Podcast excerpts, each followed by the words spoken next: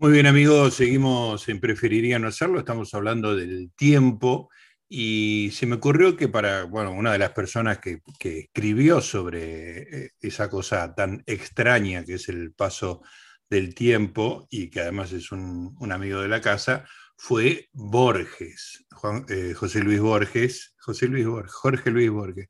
Esto me hace para, déjame, vamos de nuevo. Muy bien, amiguitos, seguimos en Preferiría no hacerlo, estamos hablando del tiempo y se me ocurrió que una de las personas que había escrito sobre y reflexionado sobre el tiempo era nuestro querido Jorge Luis Borges, tiene aquí y allá salpicado toda la, toda la, este, la filosofía idealista que tanto lo, lo atraía como un cuento de ficción y hasta algún artículo muy específico. Y para hablar de Borges, convoqué a mi amigo, ese sí que es un amigo de la casa, el señor Martín Adi. Martín está, tiene, una obra relacionada con Borges muy interesante, pero muy periférica, no es una obra académica, sino que ha escrito, eh, ha recopilado las memorias de Leonora Acevedo, que es la madre de Giorgi, ha escrito sobre lo que dice la tumba de Borges, sobre los ancestros de Borges, son todos libros apasionantes y siempre que nos juntamos a hablar de, bueno, ahí ha recopilado las clases en los Estados Unidos y siempre que nos juntamos a charlar nos divertimos mucho. ¿Qué tal, Martín? Gustavo Noriega te saluda. Gusto tenerte de nuevo acá, ¿eh? Lo mismo, como siempre.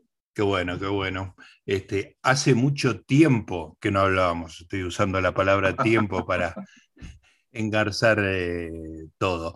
Está muy bien. Eh, eh, ¿Qué idea tenía? ¿Por qué le llamaba la atención a, Borges o, le resultaba un tema atractivo el tema del tiempo? A ver. Bueno, yo creo que está conectado con, con varios aspectos de la obra de él la perspectiva de él y también de la existencia humana, ¿no? O sea, circulamos a través del tiempo y todavía no sabemos bien qué es. Y nos definen todo. O sea, la identidad está basada en la memoria, que son recuerdos del pasado. Eh, todas nuestras emociones acerca de nuestra propia persona, eh, en general, bueno, están determinadas por el pasado, pero también eh, tienen que ver con el futuro, ¿no? Digo, claro. cuando uno se preocupa, cuando uno planea, tiene que ver con el futuro. Y vivimos en esa sustancia y no, entendemos bien qué es, digamos, y nuestras vidas este, están determinadas también, dando el principio al final, así que digo, hay muchos motivos para estar pensando en el tiempo. Eh, y bueno, a Borges, yo creo que por todos estos motivos Hola, hola. Hola. Sí, se, te iba perdiendo la voz en la última frase y, y perdí. Lamento. Repetime la última frase. No, digo que por todas estas conexiones con la persona humana que tiene el tiempo, eh, creo que a Borges le interesaba. claro. Todas nuestras vidas están conectadas, nuestra identidad, nuestra memoria, eh, nuestras emociones, eh, y sin embargo no, no lo entendemos del todo, no sabemos qué es. Claro. y además yo creo que comentaba al principio del programa de, de la gran pregunta que es la gran pregunta filosófica, que es por qué hay algo en vez de nada, este, más misterioso me parece el tema de que ese algo que existe transcurra, digamos, ¿no? ¿Por qué? ¿A quién se le ocurrió semejante cosa? Este, es, algo realmente... Igual, igual eso de, que haya algo de la nada también es nuestra limitada percepción humana, ¿no? Claro, claro. Muchas de las preguntas que hace la filosofía a medida que la ciencia va avanzando, eh, como ocurre también con las preguntas científicas, se va descubriendo que en realidad obedecían a, un, marco erróneo, ¿no? No, es tan así. Digo, claro. uno empieza a adentrarse en cuántica, ve que, no, o sea, pueden salir, puede salir un todo de la nada, pero bueno, ni un todo ni es nada lo que había antes, ¿entiendes? Claro, exactamente. Eh, parece, ¿no? Muchas, o sea, nos hacemos muchas preguntas porque no, no sabemos lo suficiente. Entonces, fijamos los términos. Digamos, nuestras mentes están, si lo pensás, diseñadas para este, cazar mamuts, colectar frutos y bayas, reproducirnos. Eh, eh, y es una, realmente, es más, la pregunta, una de las preguntas es ¿por qué entendemos, no? ¿Por qué podemos, no? ¿Por qué el universo es comprensible? Sí, sí, sí, porque es una pregunta más fuerte que, que por qué hay algo este, claro. salió de la nada. Eso, eso, eso, es lo que percibimos a través de nuestras limitadas mentes de cazadores recolectores, hasta que, bueno, llegamos a la ciencia y ahí lo empezamos a formular de otro modo, ¿no? Claro, porque eh, esas mentes preparadas para este, sobrevivir, eh, para la supervivencia, de repente se, empieza a expandir los límites de lo, de lo, que quiere saber y de repente quiere saber esto que no, que no sirve para nada más que para angustiarse, ¿no? Puede ser. Escúchame, bueno, hay un artículo famoso de, Borges que es eh, encantador, que se llama Nueva Refutación del, Tiempo, creo que está en otras Inquisiciones, si no me equivoco. Este, y, Borges, bueno, hace una refutación del tiempo y hace un chiste desde el título, ¿no? Porque pone Nueva Refutación del Tiempo. Como si la anterior no hubiera no hubiera este, sido suficiente, ¿no? Sí, además la idea de que si estás refutando el tiempo no existe nuevo eh, ni viejo, ¿no? Claro, claro, es genial. Es muy gracioso. Y él en el prólogo dice, bueno, es, es como para que no me tomen muy en serio, ¿no? Y lo que pasa es que no, sé si tiene sentido refutarlo. De nuevo, este, eso es lo que me pasa a mí con, este, más allá del texto de Borges, que además tiene un fin literario, esas cosas, ¿no? Bueno, lo de Borges siempre está ahí en, oscilando entre la razón, el virtuosismo literario, la paradoja. Él siempre decía, ¿no? Y por eso volvía al símbolo del laberinto, que él vivía perplejo ante la realidad, perplejo de que tengamos dos manos, dos ojos, que podamos entender, que respiremos, que existamos. Eh, así que creo que eso es otra demostración de la perplejidad, y como él decía, le gustaba jugar con esos conceptos, ¿no? Claro. Sí, era. Soy un filósofo, soy un hombre de letras. Claro. Eh, es que justamente eso me parece que estaba, porque le, gustaba, así como le gustaban algunas historias, eh, no, era, no era un hombre religioso, pero eh, la historia de la cruz este, le, fascinaba.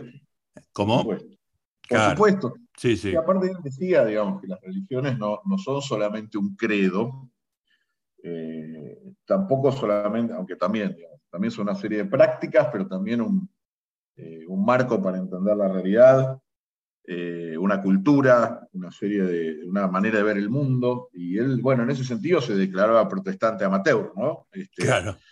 Siguiendo la tradición cristiana que él veía más racional y más este, erudita de sus antepasados ingleses, el, cristianismo de su madre, que era porteño, eh, católico, él lo, desmerecía mucho, ¿no? Era demasiado duro, te diría. Claro. Eh, decía, si yo, si yo tuviera, decía, yo no soy religioso, pero yo si tuviera que elegir una religión, elegiría la de mis antepasados ingleses, ¿no? Los paternos. Sí, la verdad, se sabían de la, Biblia de memoria, eh, fomentaban un acercamiento personal al texto bíblico y a las grandes preguntas de la religión, y bueno, hacía que cada persona encuentre sus respuestas y a él le parecía este, mucho más eh, racional, pensado y, erudito que este, lo que él decía de su madre, que era que, bueno, para su mamá eh, la, religión era una serie de, rituales que no entendía mucho, que no claro. acercaba al texto bíblico. Era, era muy capto. Pero bueno, era toda la reacción de él a, la, sociedad tradicional de la época, ¿no? Claro. Eh, y con respecto a la religión, bueno, es muy interesante eso, y es muy atinado lo que decís, y es muy relevante. Creo que este, metiste el dedo en la llave, o en el núcleo del asunto, ¿no? Porque el tema es que él tiene todo este, este trasfondo religioso en su familia, ¿no? Su madre, devota católica, eh, su abuela, este, una devota protestante, eh, de un tinte calvinista, y sus antepasados que eran metodistas. Em, y el padre es un anarquista, no cree nada, ¿no? El padre es un descreído absoluto. Sí. Pero él crece con todas estas este, tendencias religiosas en las que él termina no creyendo por influencia del padre o, por sus propios razonamientos. Eh, pero paradójicamente, eh, esto lo convierte en un peregrino eterno, porque él no es una persona que diga, bueno, a mí la religión no me interesa nada, eh, la abandono y chau. No sé cómo explicarte. Alguien que sí, sí. sí, sí, baja la persiana y, no deja, y deja de pensar en el tema. bueno, qué sé yo, como decía Marx, el opio de los pueblos y eh, ya está. no, él, tenía todas estas inquietudes metafísicas o, este, perplejidades acerca de la existencia humana, de la vida, de la muerte, de la identidad, del sentido del universo, del tiempo. Eh, y bueno, la religión, si vos te fijas, lo primero que hace, bueno, esto lo dice Mircea Elíade, que es un gran estudioso de las religiones, que yo he leído mucho, me encanta. Eh, y lo primero que hace una religión, y hablando de las religiones tradicionales hasta que, se practican hoy en día, es delimitar el tiempo. Ponen un mojón, ¿no? Antes de Cristo, después de Cristo. Claro, claro. Eh, qué sé yo, bueno, esto eh, no, es religión, el budismo, lo estoy pensando en Japón cada vez que eh, haciendo un emperador se empieza a contar la cuenta de los días desde cero. Arrancan todo de nuevo. Arrancás de cero. y entonces la religión lo primero que hace es parcelar el tiempo, o la cultura, si querés, vienen juntas. bueno, el judaísmo también, el islam también, y bueno, eh, muchas de las perplejidades que tiene Borges parten de eso, de haber soltado la mano de, esas eh, certezas.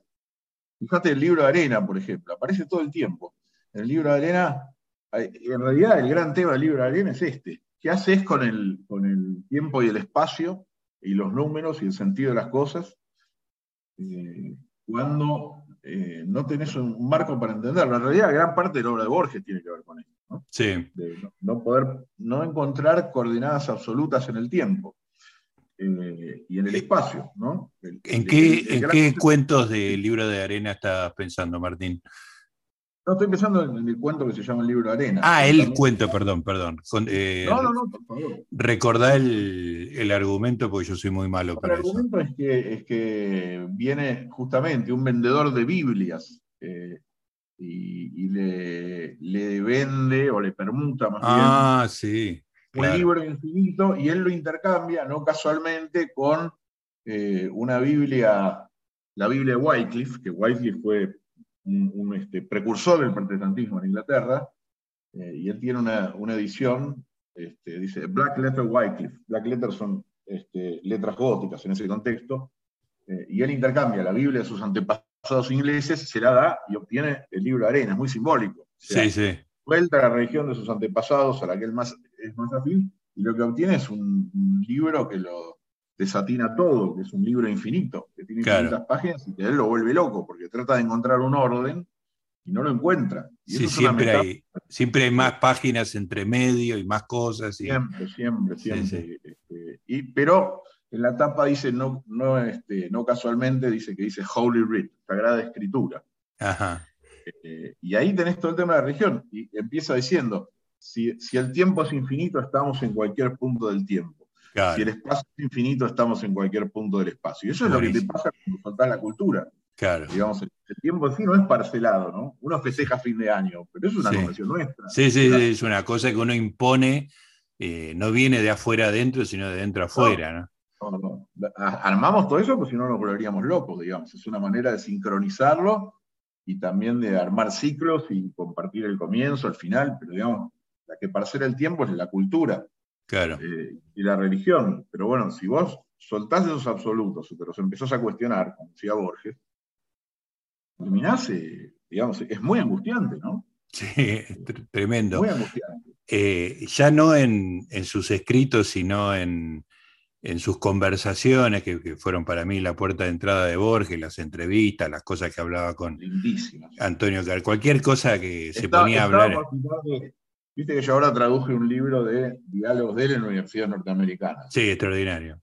Ese me pareció el mejor libro de diálogos en inglés. El correlato en castellano de ese es el, ese libro de diálogos con, con Antonio, ¿no? Claro. Carrizo. sí, sí. Este, este, estamos mal con los nombres. Sí, sí. Este, ese libro de Tony es este. Yo tengo una, amistad entrañable con él a, raíz de, la mutua fascinación con Borges. Claro. Y ese libro está buenísimo, porque es como los dos linajes de él. O sea, El misterio esencial, eh, que son las traducciones de, las, eh, entrevistas en inglés, es su lado más racional, ¿viste? Que ahí habla de todas racionales, más literarias. Y con Antonio es una fiesta del viejo Buenos Aires, del tango, del criollismo, de las milongas. Entonces, no sé, creo que hay que leer los dos juntos. Este, la verdad que es, lindísimo. El libro se llama Borges el Memorioso. Borges el Memorioso, efectivamente. Muy difícil de conseguir. Eh, em, no, lo que me acordaba, Martín, era que relacionado con eso, Borges decía que, que la vida, e, esta frase me parece increíble, la vida es soportable porque suceden tajadas. Uno se levanta, se afeita, almuerza, que si tuvieras el infinito eh, presente, como, como tenés eso parcelado desde tu experiencia de vida cultural, ya bueno, vas viviendo de a poquito y eso lo hace tolerable, ¿no? Llega el momento que me tengo que ir a almorzar, ahora viene Bioy a tomar algo. Está pautada la vida. Exactamente, por eso decía, la vida es soportable porque suceden tajadas. es cierto, parece una broma y la palabra tajadas la hace coloquial, pero es absolutamente cierto. O sea, eso lo decía, me hace acordar a un antropólogo que me encanta leer, que es Clifford Geertz. Sí. Geertz lo que dice es eh, los seres humanos somos animales que vivimos suspendidos en redes de sentido que nosotros mismos hemos tejido. Claro, exacto. Eh, y es verdad, eh, que, inventamos los calendarios. Toda civilización tiene su calendario. Sin eso no puede funcionar. Claro. y además, de nuevo, estamos diseñados para eso. Yo el otro día pensaba, estaba a raíz de esto del telescopio espacial, estaba este, viendo las, las distancias y, los tiempos que involucra, que estamos observando luz que nos llega, eh, digamos, los comienzos del universo, los primeros cientos de millones de años del universo, eh, luz que salió hace 13 mil millones de años. Son sí, disparate. Es inabarcables. O sea, ya un millón de años es inabarcable. Mil años, no sé si nos entra de la cabeza. 13 mil millones, nada, son palabras. Sí, no estamos diseñados para eso. Y lo que yo pensaba es pensar que nuestra vida dura, ponele, siendo generosos, un siglo. Sí. Si uno pensara el, ínfimo instante, que es la vasta edad del universo, que ahora son, dicen que son 13.800 millones de años, eh, sería terrible el, enorme sentido y la trascendencia de cada segundo, porque, o sea, en, el, trasfondo de, la vastedad del espacio-tiempo, deberías aprovechar cada nanosegundo, no sé para hacer qué, pero no deberías estar eh, haciendo como que, no sé, como, bueno, ¿qué hago? ¿Me como una pizza? me tomo un café? Además, es muy insólito que en ese chispazo en ese fogonazo en una noche eterna, eh, se, haya desarrollado una mente que piense en eso, ¿no? En, ese breve instante. Y, yo también, viste, desconfío mucho, este, viste que posté un hilo en, Twitter, yo también desconfío mucho, este, y voy a escribir sobre esto. Eh, digamos, de nuevo, de nuestra de nuestra percepción acerca de, lo significativo o no que pueden ser las cosas. Estamos demasiado seguros de un montón de cosas que no deberíamos. Yo el otro día estaba viendo a un, este, no sé, no, me gusta el título, un autoproclamado ufólogo. Eh, y, este hombre, no, no, pero es un tipo al parecer eh, científicamente y llegó a la conclusión de que no hay tal cosa. No hay, este, no llegan, no llegan extraterrestres. Claro, pero eh, hasta ahí no sé si, si, existe o no existen, eso lo dejamos para otra conversación. Pero él decía, no pueden llegar, porque está el límite de la velocidad de la luz. Yo pensaba, eh, dentro de, no sé, mil años, diez mil años, cien mil años, ¿vos te crees que nuestra ciencia va a seguir teniendo ese límite? O sea, eh, digo, toda vez que nuestra ciencia, primero nuestra ciencia es muy jovencita, realmente no entendemos nada, hay que ser conscientes eh, digo, esto es duro cuando uno estudió este, ciencia o tecnología y tiene una formación y le dedicó años a, entender pasiones y cómo funcionan un montón de cosas, pero la verdad es que estás estudiando, seamos humildes, estás estudiando algo incipiente, nuestra ciencia empírica tiene 300, 400 años, si querés ser generoso y llevarla para atrás, y tendrá 3.000, 4.000 años, pero ¿qué es eso en la edad del universo? sí, nada, claro. Suponiendo que duremos, ¿no? Vamos a presuponer que no nos vamos a autodestruir y que vamos a estar bien. Bueno, este, nuestra ciencia va a seguir evolucionando.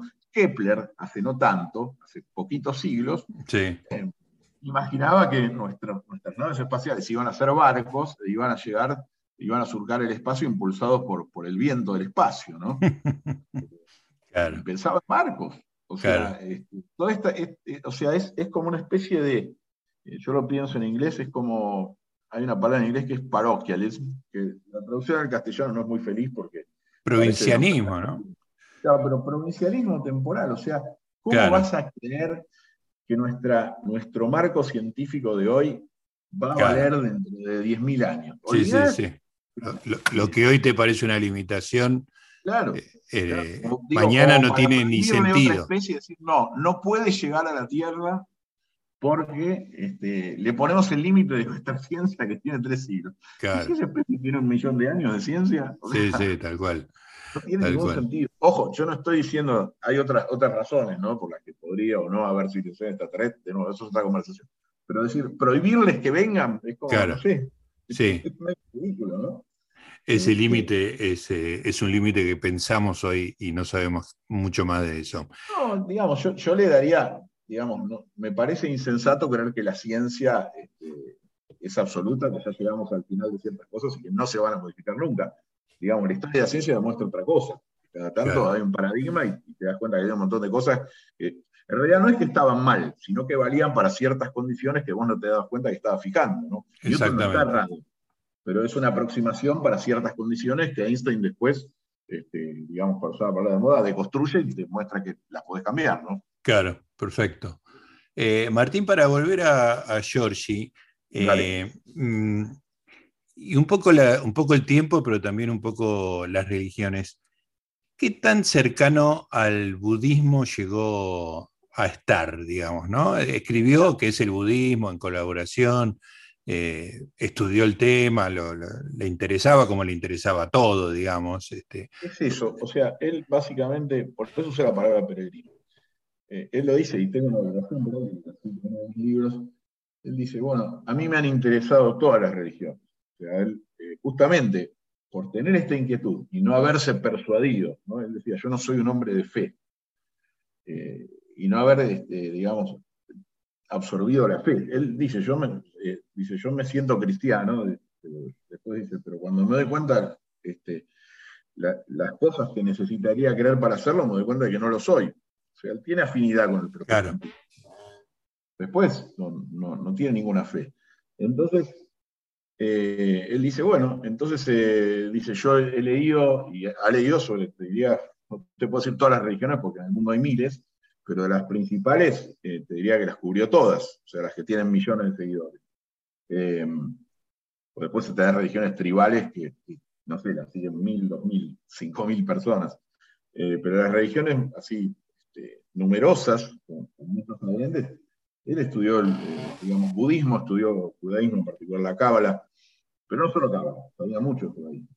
Eh, estudió budismo, estudió hinduismo, estudió taoísmo, eh, estudió eh, sufismo, que es el misticismo islámico, estudió mucho islam, también estudió zoroastrismo, o sea, todas las religiones del planeta lo fascinaron precisamente porque él buscaba las respuestas que nunca tuvo. Y eso decía, yo he usado eso para la creación literaria, pero eso no significa que yo crea en esas cosas. Claro.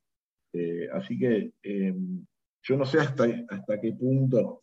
Yo creo que le gustaba el budismo, él decía, es el más leve de los cultos. Sí, sí. Es como, como le gustaba el Partido Conservador porque nadie podía ser fanático, es la misma idea, ¿no? Exacto, porque no podía suscitar fanatismo. Sí, sí. Así que a él le gustaba esa levedad del budismo. Uno, digamos, yo cuando enseño estas cosas, lo primero que digo es eh, lo que en matemáticas se llama este, homólogos, ¿no? O sea, estructuras que son idénticas. Claro. Eh, y entonces digo, espera, un templo judío no es una iglesia, o sea, no, es la misma cosa. Y el budismo no puede decir es una religión estrictamente, que le vas a aplicar el molde de que evangeliza, que creen premios y castigos, que hay un Dios personal.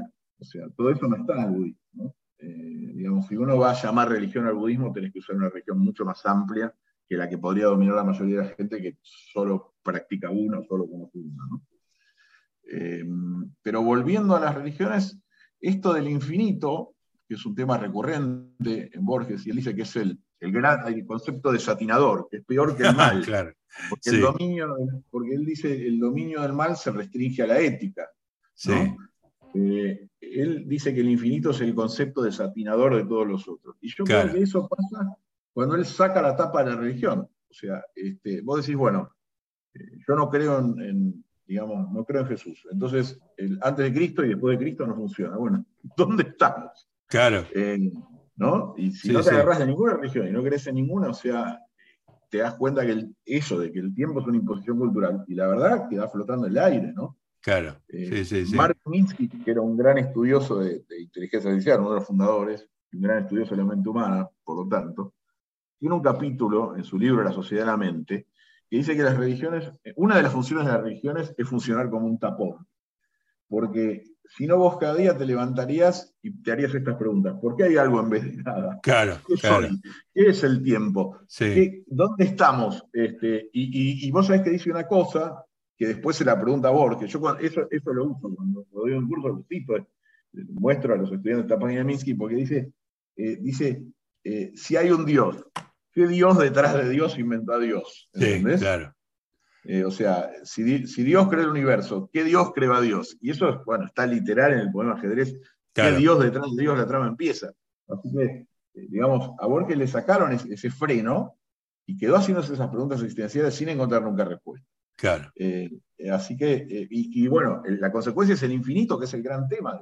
O sea, en, el, hay otro cuento, este, There Are More Things, con título en inglés, la cita de Shakespeare, en el que hay una casa que es de unos familiares de ellos, y después, es, es raro, es un cuento de ciencia ficción, en honor a H.P. Lovecraft. Sí. y bueno, la casa también, otra vez, hay presbiterianos, hay escoceses, eh, y entonces cuando le pregunta a un arquitecto este, si, por qué él no quiso hacer la casa, que después se la termina encargando otra persona, dice, no, porque yo soy un hombre de fe. Y dice, la abominación conoce muchas formas. Este, creo que le habían pedido que haga una, iglesia católica, entonces como era presbiteriano y muy, muy, viste, el, era una herejía. Claro, entonces decía, no, no hice una iglesia católica y tampoco voy a hacer esa casa diseñada por un extraterrestre. Este, pero siempre está pegado esto, o sea, cuando vos este, te separás del marco cultural y religioso, quedás expuesto al infinito. Claro, y lo que pasa es que en vez de aplastarlo, a él le servía como material para jugar con la literatura, ¿no? Claro, claro, y después usar todas estas religiones y todos esos conocimientos filosóficos eh, para escribir, ¿no? Claro. divertimento. Eh, Martín, hay, un cuento que yo no, me acuerdo cuál es, pero es una persona, eh, eh, spoileo el final, digamos, lo, están, lo fusilan este, y, a la manera de Ambrose Bierce en el puente Río Owl, este, desarrolla toda una especie de fantasía que se termina cuando la bala impacta, digamos, una fantasía temporal que abarca toda una vida, ¿no? Sí, sí, el milagro secreto. Ah, está el milagro secreto. Eh, eh, ahí también hay una intervención sobre la idea de, tiempo, que es la misma que usó Ambrose Bierce, que son cosas que pasan en la cabeza, ¿no? Claro. Este, sí, sí, bueno, esto otra vez sería ahí tenés un tiempo disjunto, ¿no? una persona que separa el tiempo de, los demás y tiene todo un tiempo para este, elaborar sus propios temas. E, esto a vos es algo que le interesa mucho, ¿no? Eh, que yo no sé si es por influencia de la psicología, que es qué pasa cuando una persona empieza a sentir o pensar diferente el universo. Pasa en el Aleph. Claro. Eh, eh, digamos, en general tiene esta cosa como de. ¿no? Se pregunta cómo se ve el lenguaje de Dios. Es como le interesa ver cómo se vería el universo desde otras perspectivas, desde otras mentes, ¿no? claro. Perfecto. Eh, Martín, después está el, tiempo cronológico de la vida humana, que este, en el caso de la madre, bueno, tiene la famosa anécdota de que llegaba a los 99 y este, murió a los 99 y había gente que lo lamentaba porque no había cumplido un número redondo, ¿no? Sí, sí, Borges era una señora que se acercó y le dijo, Qué lástima que, no, que Leonorcito no llegó hasta los 100. Y Borges, en vez de contestarle, no diga estupideces. Le dijo, veo señora que usted es devota del sistema decimal. Extraordinario. Pero fíjate, es una broma, pero otra vez está la idea de que podría no serlo, ¿no? Claro. para decir eso tenés que pensar que otra, que otra persona podría eh, no adherir al sistema decimal. Claro, claro, claro, que es, que es una, una convención, digamos, ¿no? Que imponemos. Que no cuestionamos. Claro, este, sí. Que la damos por dada. Claro, claro. Sí, tal vez ahí pensó en Jules Solar, que había inventado una manera de de contar basada en el sistema hexadecimal. Claro. en que 12 se escribía 10, ¿no? Sí. Y no sé cómo habrá escrito 11 y 12. Claro. En computación se estudia el sistema hexadecimal, se usa mucho, o se usaba, ahora no hace tanta falta, eh, pero tenías eh, los números del 1 hasta el 9 y después empezabas a usar letras. 10 era la A, 11 era la B, y así siguiendo hasta ese, que era 16. Este, em, así que, em, no sé, por ahí estaba pensando en el sistema duodecimal que mencionan Tlenus Guaro Luis Terpius, em, que tomó este de, creo que de Full, no me acuerdo, creo que tal vez de Hinton, ahora no me acuerdo. Escúchame, y eso nos lleva también a, a dos ideas en dos escritos distintos. Uno es el, el mapa uno a uno. Este, claro, otra vez. El mapa uno a uno, que sería este, un mapa de las mismas dimensiones de lo que está describiendo. Mm, del rigor en la ciencia. Del rigor en la ciencia, efectivamente. En Cuentos Extraordinarios, y se lo adjudica a un tal Suárez Miranda, y a una obra inexistente llamada Viaje de los varones prudentes, Suárez Miranda me enteré haciendo las novedades de Acevedo que era un arqueólogo amigo de la familia de ellos. Le enchufó eso. Siempre metiendo amigos por todos lados. Escúchame, y a veces, me, a veces pienso que, que el, Google Map, con esa posibilidad de ir agrandando, digamos, el, el nivel de definición que tenés, no está tan lejos del mapa no, uno en Es verdad. Muy interesante. Habría que hacer eso, ¿no? Una impresión de alguna zona del globo que corresponda a uno a uno y está para hacer una obra artística, ¿eh? Sí, sí. Alguien la tiene que haber hecho ya a esta altura, me parece. Todavía no, porque debe ser engorroso, ¿no? Este, sí, sí. Si es de más de dos metros cuadrados, ya es un kilómetro. Por eso. Este, no, está mal, ¿no? Dejar los pedazos este, las, ruinas de esos mapas. Sí, sí. Sí, aparte mostrás y decís, no se puede ver el lugar porque está tapado por el mapa, está tapado uno a uno. Interesante. Bueno, tal vez la obra sería que no haya nada. claro, o sea, señalás la Tierra y decís, miren el mapa uno a uno. Exacto. Extraordinario. lo que pasa es que no está arrugado, no se arruga, sino. Exactamente. Bueno, hablando de tiempo, Martín, se nos acaba un poquito el, tiempo, este, así que no, no, es algo que está en nuestras mentes, sino en un cronograma que tengo para el programa. Solo sucede, solo sucede. Y después está el tiempo psicológico, cuando uno la pasa bien, el tiempo pasa muy rápido. charlando, con, vos siempre pasa eso. Siempre nos pasa eso, Martín. Bueno, te agradezco muchísimo, como siempre, y espero que quedemos en, en, contacto, como siempre. Por ¿eh? supuesto que sí, como siempre. Te mando un gran abrazo. Un abrazo grande. Ahí estaba mi amigo personal, el señor Martín Adis, una de las personas que más conoce a Giorgi y que nos permitió hablar sobre el tiempo un rato acá en Preferir no hacerlo.